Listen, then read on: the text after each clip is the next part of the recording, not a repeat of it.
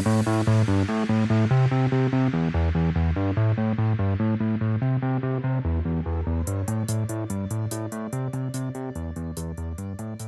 hallo und herzlich willkommen bei den Pin-Up Dogs. Ich bin Johannes. Und ich bin Torben.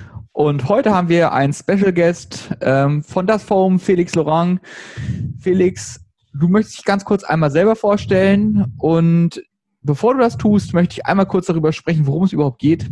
Ähm, es gibt eine tolle Studie, die von allen Schwurblern und ähm, Covid-Leugnern und Corona-Leugnern jetzt hergezogen wird, um darüber zu diskutieren, dass Masken eigentlich überhaupt nicht sinnvoll sind.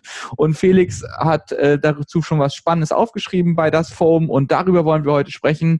Aber Felix, du hast das Wort, die meisten werden dich schon kennen. Aber wer bist du überhaupt? Was machst du so und wie bist du zu das Forum gekommen? Ja, ha hallo und vielen Dank für die äh, Einladung und das, dass wir uns mal wieder zusammensetzen. Ähm, mein Name ist Felix Lohan, wie du schon gesagt hast. Ich arbeite in der Notaufnahme in der Uniklinik Jena und ähm, bin da verantwortlich für den Ultraschall. Und ansonsten bin ich zu das Forum so ein bisschen dazu gestolpert, beziehungsweise einer der Leute, die das mit aus der Taufe gehoben haben damals, weil ich internationalen Kollegen erzählt habe, dass ich jetzt in der Notfallmedizin angekommen bin und die gesagt haben, oh, du musst zu Twitter, oh, du musst das, du musst jetzt und Forum und Smack und schieß mich tot. Ich wusste überhaupt nicht, wovon die reden. Mhm. Und dann bin ich da so ein bisschen reingerutscht und das hat sich irgendwann dazu entwickelt, dass wir quasi mit das Foam und ein paar anderen Kollegen, also ihr seid da mittlerweile ja auch dabei und die Nordfallmediziner und Fomina und ähm, ja, damals auch noch die Wayne's World und äh, etc., dass das sich so ein bisschen entwickelt hat. Ja, cool. Und jetzt hast du seit längerer Zeit, sag ich mal, wieder was veröffentlicht. Ja. Die Studie, um die es hier geht. Höre ich da leise Kritik raus? Ja, wir haben uns schon gewundert. Nein, alles gut. Es geht um eine Studie, ganz hoch publiziert, Annals of Internal Medicine, ganz hot of the press, Denmark 19. Und äh, was mich als erstes interessiert, äh, wie bist du als Notaufnahme-Oberarzt dazu gekommen, dich mit dieser Studie zu befassen? Das ist eine gute Frage. Ich bin da tatsächlich so ein bisschen äh, drüber gestolpert. Also wir haben zum Glück bei uns in der Notaufnahme sehr wenig Leute, die ähm, mit, mit Masken Probleme haben. Und ich habe auch, glaube ich, in der ganzen Zeit, in der ich jetzt hier bin, vielleicht zwei, drei Leute gehabt, mit denen ich diskutiert habe und denen ich klar gesagt habe, ohne Maske gibt es keine Behandlung. Und letztendlich gab es eine einzige Patientin oder einen Patienten, der gesagt hat, das kommt überhaupt nicht in die Tüte. Und den habe ich dann nach langen Diskussionen, der wurde also auch äh, aggressiv und schießt mich tot und hat also rumgeschrien und andere Patienten belästigt. Den habe ich dann tatsächlich auch verwiesen. Und ähm, ich glaube, wir alle haben in unserem Freundeskreis und sogar in unserem Fachkreisen, also ob das nun Ärzte sind oder, oder im Rettungsdienst oder Pflegepersonal, Leute, die tatsächlich sagen, das ist doch alles scheiße und das bringt nichts und uns echt Probleme machen. Und ähm, das dazu geführt hat, dass jetzt diese Maske, äh, diese Maskenstudie immer wieder zitiert worden ist, sodass ich gesagt habe, okay, äh, das gibt es jetzt noch nicht in Deutschland. In den internationalen notfallmedizinischen Medien ist es schon relativ schnell äh, besprochen worden, wobei das jetzt auch relativ schnell war. Und ähm, das möchte, möchte ich einmal transferieren und klar machen, worum es in dieser Studie ging und dass es das, dass es nie das nachgewiesen hat, wofür es jetzt irgendwie hergezogen wird. Ja, da, doch würde ich sagen, direkt ins Thema. Worum geht es in der Studie und was sind die Argumente für und gegen und überhaupt? also letztendlich ist das, eine, ist das eine Studie, die für die Autoren, also die hatten hehre Ziele und das, glaube ich, ist auch eine ganz gute Idee gewesen, so grundsätzlich mal nachzuschauen, helfen uns die Masken oder helfen sie nicht. Was haben die gemacht? Äh, letztendlich haben die Freiwillige gesucht und haben die randomisiert und es waren auch eine ganze Menge, ich glaube so fast 6000 Probanden und äh, der einen Hälfte haben sie 50 OP-Masken zugeschickt und haben gesagt, sie sollen ein bisschen was dazu sagen, äh, sollen ja, sich äußern dazu, wie sie die tragen und haben denen auch noch ein paar Tests zugeschickt, sodass man einmal vorher und einmal nachher testen konnte. Und dann gab es 3000 ja, Leute, denen sie eben keine Masken zugeschickt haben und die sollten einfach das machen, was sie immer machen, was in Dänemark zu dem Zeitpunkt einfach so ein bisschen soziale Distanz war, Hände waschen, so die üblichen Sachen, die wir hier auch hatten. Mhm. Und was man halt leider oder was man halt nicht vergessen darf, ist, dass es natürlich zu einem Zeitpunkt war, wo die äh, erste Welle schon ein bisschen abgeflacht ist und ähm, deswegen relativ wenig Infektionen waren. Ja. Mhm.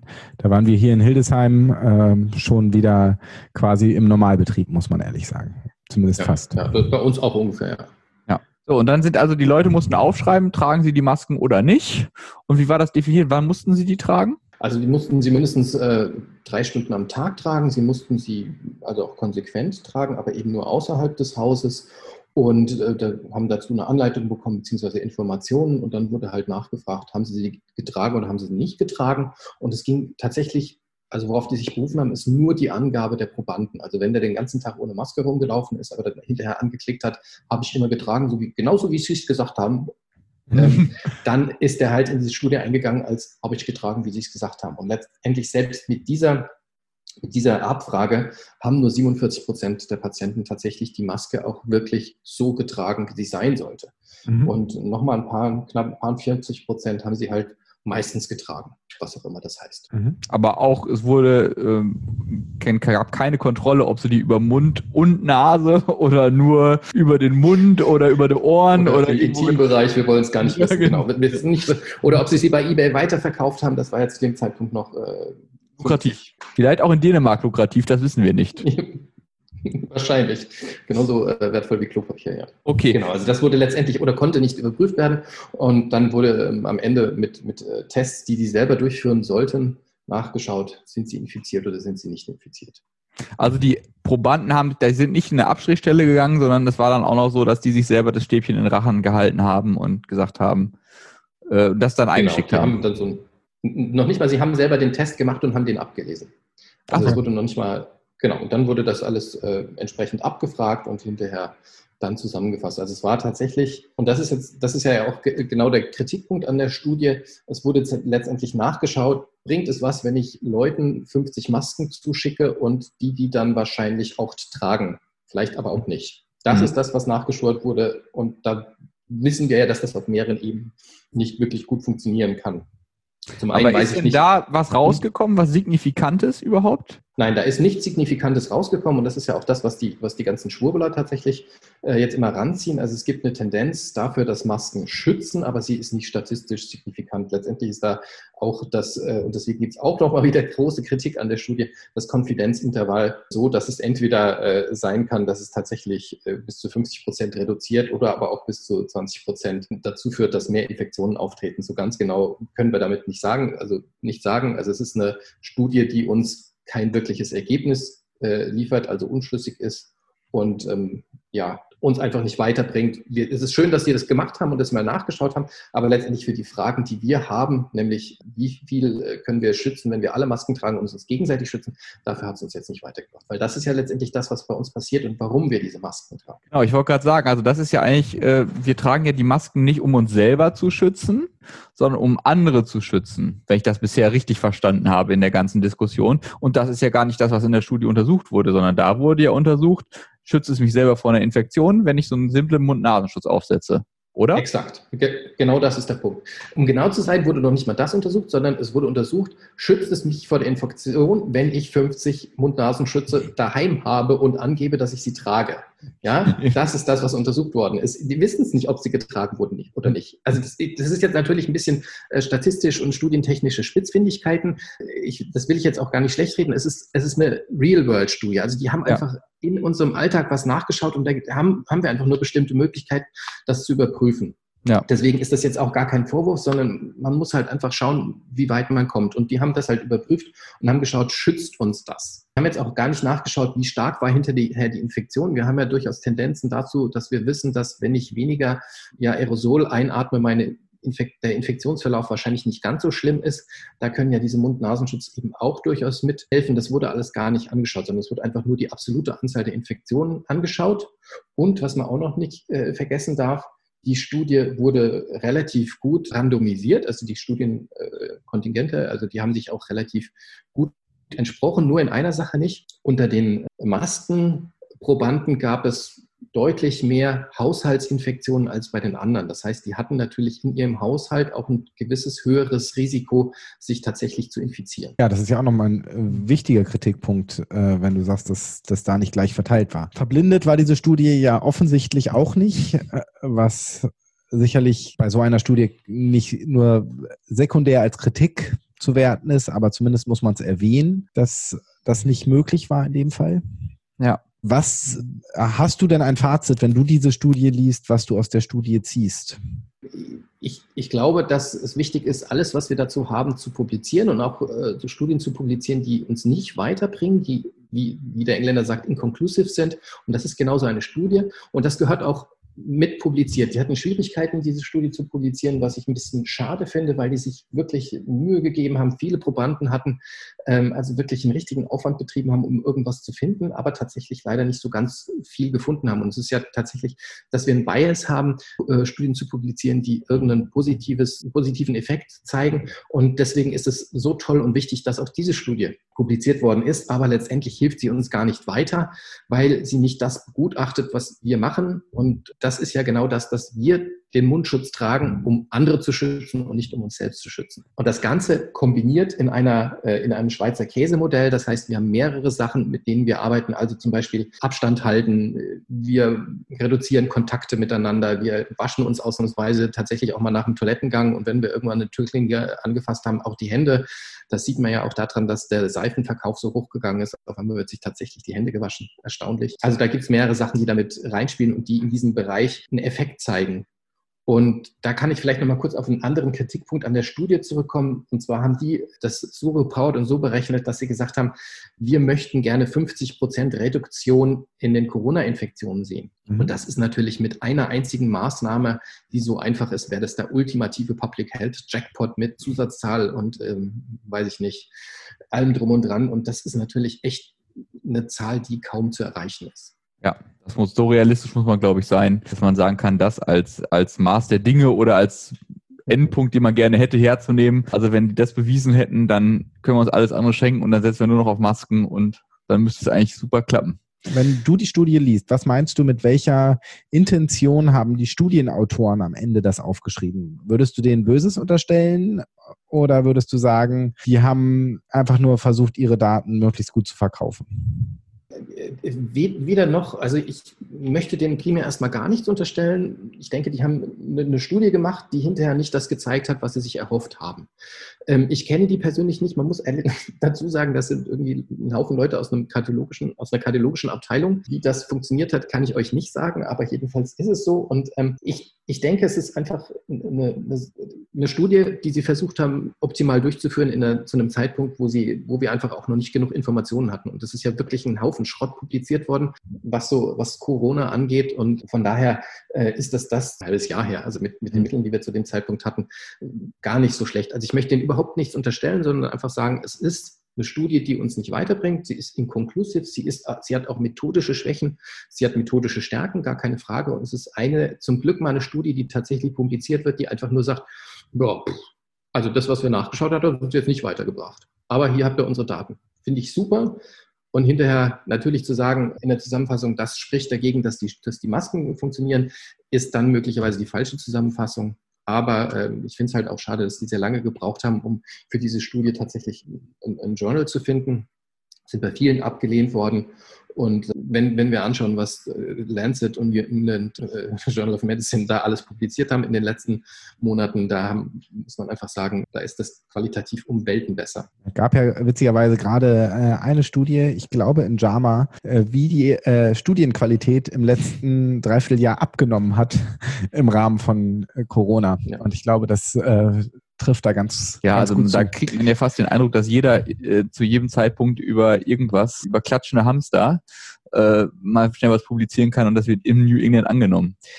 Was würdest Sofern du denn jetzt, irgendwo Corona drin Ja, ja, genau, Corona muss noch mit drin vorkommen. Genau. Was würdest du denn jetzt einem Maskengegner nach deinen Recherchen und nach deiner Befassung mit der Studie antworten, wenn er diese Studie anführt? So in einem oder zwei Sätzen. Kurz vorausschicken, ich glaube, dass wir so richtig eingefleischte Maskengegner gar nicht mehr erreichen. Also wir müssen schauen, dass wir die Leute drumherum erreichen. Und für die müssen wir einfach freundlich und ja, das äh, zusammengefasst, äh, denen einfach sagen, dass das überhaupt nicht das erklärt hat, was der Kollege oder dieser Mensch da sagt, sondern einfach nur gesagt hat, dass diese Masken nicht so schützen vor einer Infektion des Trägers, wie die Studienmacher sich das gewünscht haben, sondern wahrscheinlich ein bisschen weniger, aber das ist ja nichts Neues. Das heißt, die Masken schützen, das wissen wir aus anderen Studien, unser umgebendes Personal, um unsere, um unsere äh, Kollegen schützt es, unsere Familien schützt es. Und vielleicht als Beispiel, im OP trage ich ja den, den Mund-Nasenschutz nicht damit, dass ich da irgendwie keine Blutspritzer ins Gesicht bekomme. Ich sollte sauber arbeiten, sondern ich trage ihn, um einfach den Patienten nicht zu infizieren. Und ich glaube, das ist das Entscheidende. Also wenn ein, wenn ein Maskengegner gerne will, dass ich ihm mit seinem offenen Bauchraum rein, Entschuldigung, mhm. dann äh, kann er das gerne haben. Aber ich glaube, das, das wird keiner wollen. Und wenn solange wir das irgendwie klar machen können, glaube ich, wird das auch ganz gut funktionieren. Äh, je nach OP-Saal trägt man den Mundschutz manchmal schon, um keine Blutspritzer ins Gesicht zu mhm. bekommen. Ähm, das ist korrekt, ich weiß schon.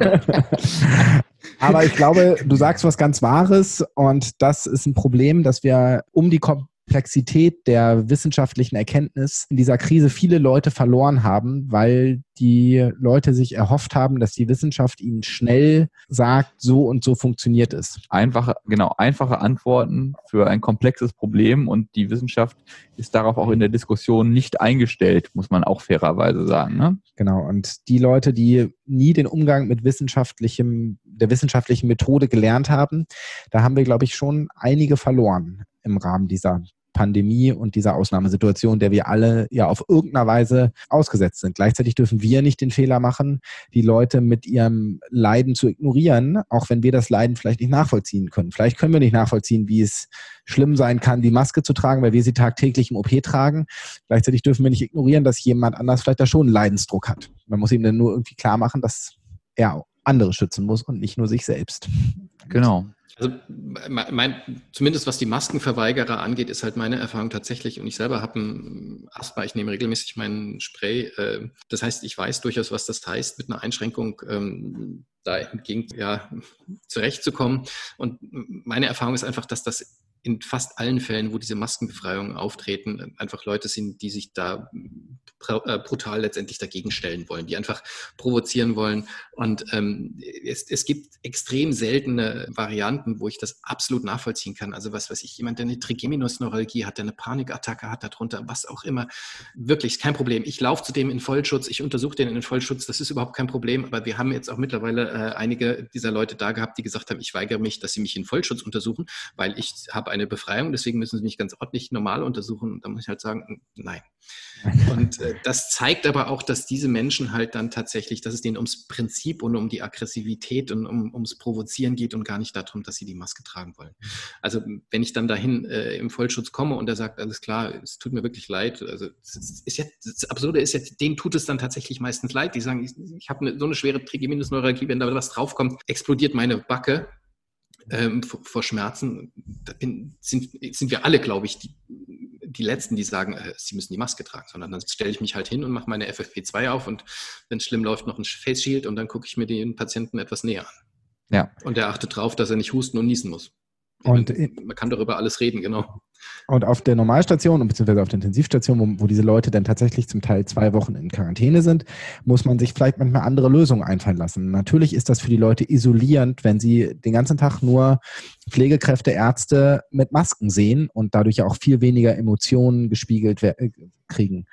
Aber wir, ich sage nicht, dass das das Progressivste ist, was man machen kann, aber wir haben jetzt bei uns auf der Intensivstation einen Drucker stehen, wo sich die Pflegekräfte ein Foto von sich ohne Maske ausdrucken können und dem zu Pflegenden mit reinnehmen können. Derjenige einen Eindruck von. Und ich finde, genauso an solchen Lösungen muss man halt arbeiten, dass der nicht menschlich isoliert wird, aber trotzdem alle optimal geschützt sind. Ja.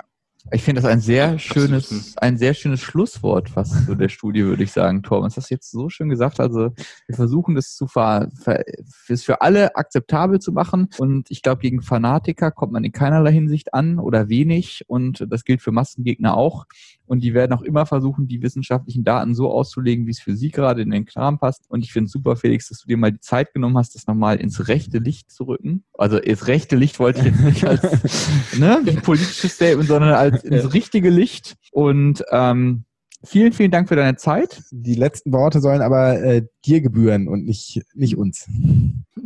Ja, da, danke euch, äh, dass ihr euch Zeit genommen habt, dass wir da drüber sprechen konnten. Ähm, ich, ich glaube, der, der Kollege Drosten und alle, die in, in uh, Public Health arbeiten, wissen, dass das schwierig ist und haben das schon öfters gesagt. Und uh, there is no glory in prevention trifft es halt einfach ganz gut. Ähm, hinterher eine ECMO dran bauen, finden alle ganz toll in der Notfallmedizin, aber vorher EKG beurteilen lernen, äh, ist halt dann doch einfach das Erste, was man machen sollte, um es richtig hinzubekommen. Und dafür gibt es aber kein Fleißsternchen ins Mutti-Heft. Deswegen ähm, das macht es so schwierig, aber äh, wir müssen dran arbeiten und arbeiten da auch gemeinsam. Wir müssen da noch ein bisschen jetzt durch. Ja, bis die Impfung kommt und bis wir es hinter uns haben. Genau. Vielen Dank, Felix. Und in diesem Sinne, Pin-Up Dogs, don't panic. Und immer zuerst. Also noch, noch ein weiterer Punkt, der vielleicht in dieser äh, Studie auch immer wieder für Kritik gesorgt hat, ist, dass man, äh, um einen Effekt nachweisen zu können, zu dem Zeitpunkt, wo es einfach so wenig Infektionen gab, dass man da die Studie entsprechend auch powern muss. Noch dazu bei so einem wahrscheinlich doch relativ gering effektiven äh, Mittel, beziehungsweise einfach ein Mittel, was einfach eine, eine Menge an Leuten braucht, damit es überhaupt funktioniert. Wir, ich habe das mal so ein bisschen äh, ausgerechnet für Thüringen. Wir haben zwei Millionen Einwohner und darunter 750 HIV-Infizierte. Wenn ich jetzt also eine Studie powern will, um den Nachweis von Kondomen ähm, zu erbringen, dann brauche ich äh, da tatsächlich Millionen von äh, Probanden, die noch dazu alle irgendwie im, äh, im geschlechtsfähigen Alter sein müssen, weil darauf beläuft sich ja. Und wahrscheinlich werden wir mehrere Generationen an Probanden brauchen, um diesen Effekt nachzuweisen, weil es einfach so eine geringe, äh, also so eine relativ geringe Ansteckungswahrscheinlichkeit hat. Und dann einfach braucht man relativ viel potenzielle Ansteckungsmöglichkeiten, um überhaupt äh, einen Effekt nachweisen zu können. Und da beißt sich dann die Katze in den Schwanz. Und ähm, ja, das würde voraussetzen, dass wir wahrscheinlich die Studie auch nochmal deutlich höher powern müssten. Berlin würde wahrscheinlich ein Wochenende reichen. Wahrscheinlich ein Wochenende. Ja, das, aber das ist tatsächlich ähm, eine Vortestwahrscheinlichkeit, einfach was, womit wir in der Notfallmedizin sehr viel arbeiten und das gilt äh, sowohl bei HIV, also wir haben ja relativ viele Patienten, die zu uns kommen, Postexpositionsprophylaxe, Kondom geplatzt, schieß mich tot. Ähm, da gibt's ja die ersten Unfälle, naja, die kennen wir mhm. ja, wie auch immer. Jedenfalls kann man die relativ gut beruhigen, dass da eben im Normalfall zumindest bei uns nichts passiert. Ich sage mal, in Berlin ist das was anderes und hier in Thüringen kennen wir einigermaßen unsere, unsere Leute, aber äh, das gilt, also bitte jetzt das mit, mit der entsprechenden äh, ja, Rücksicht auf andere Bereiche äh, ja, anschauen. Das gilt halt für uns hier in Thüringen am flachen Land. Ja, das ist ja, was anderes als absolut. Berlin wir, wir wollten auch den Berlinern nicht zu nahe treten. Das gilt genauso in Frankfurt oder was, was weiß ich, wenn, wenn, wenn ich hier in, mich in einem Hannover, das Schlimme, was weiß ich, in einem, in einem Drogenmilieu befinde, dann ist natürlich das Ansteckungsrisiko doch ein bisschen höher, aber äh, letztendlich muss ich halt einfach viele Kontakte haben, um einfach einen Effekt nachweisen zu können. Und dafür ja. war wahrscheinlich auch bei diesem geringen Infektionsrisiko diese Studie dann doch nicht ausreichend ähm, ausgestattet.